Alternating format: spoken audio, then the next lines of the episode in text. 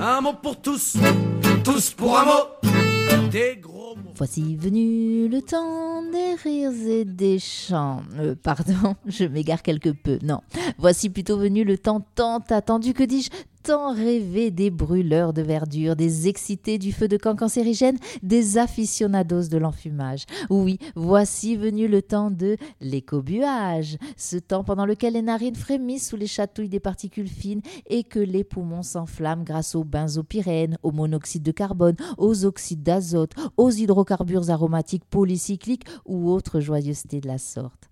Ah, ce temps béni où surgissent de terre tous les rebelles de nos campagnes qui font fi des interdictions, car non, non, messieurs, dames, vous n'avez pas le droit de brûler vos déchets aussi verts fussent-ils dans votre jardin. Et ce n'est ni moi ni mes poumons qu'ils disent, mais bien le gouvernement. Tenez. Posez la question à votre moteur de recherche Internet.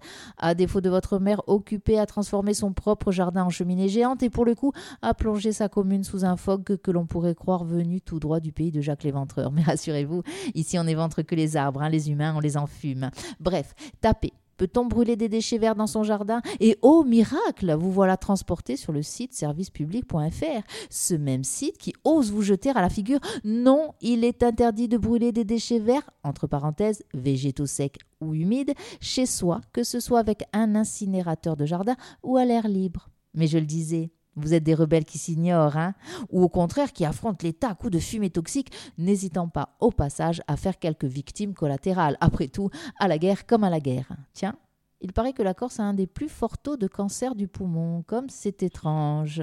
Eh bien, sachez-le, vous n'êtes même pas des ersatz de rebelles, car l'État et ses sbires, élus en tout genre, du moins chez nous, semblent se ficher bien pas mal des bronches desséchées et empoisonnées de ses citoyens. Après tout, que valent des vies contre des jardins bien entretenus?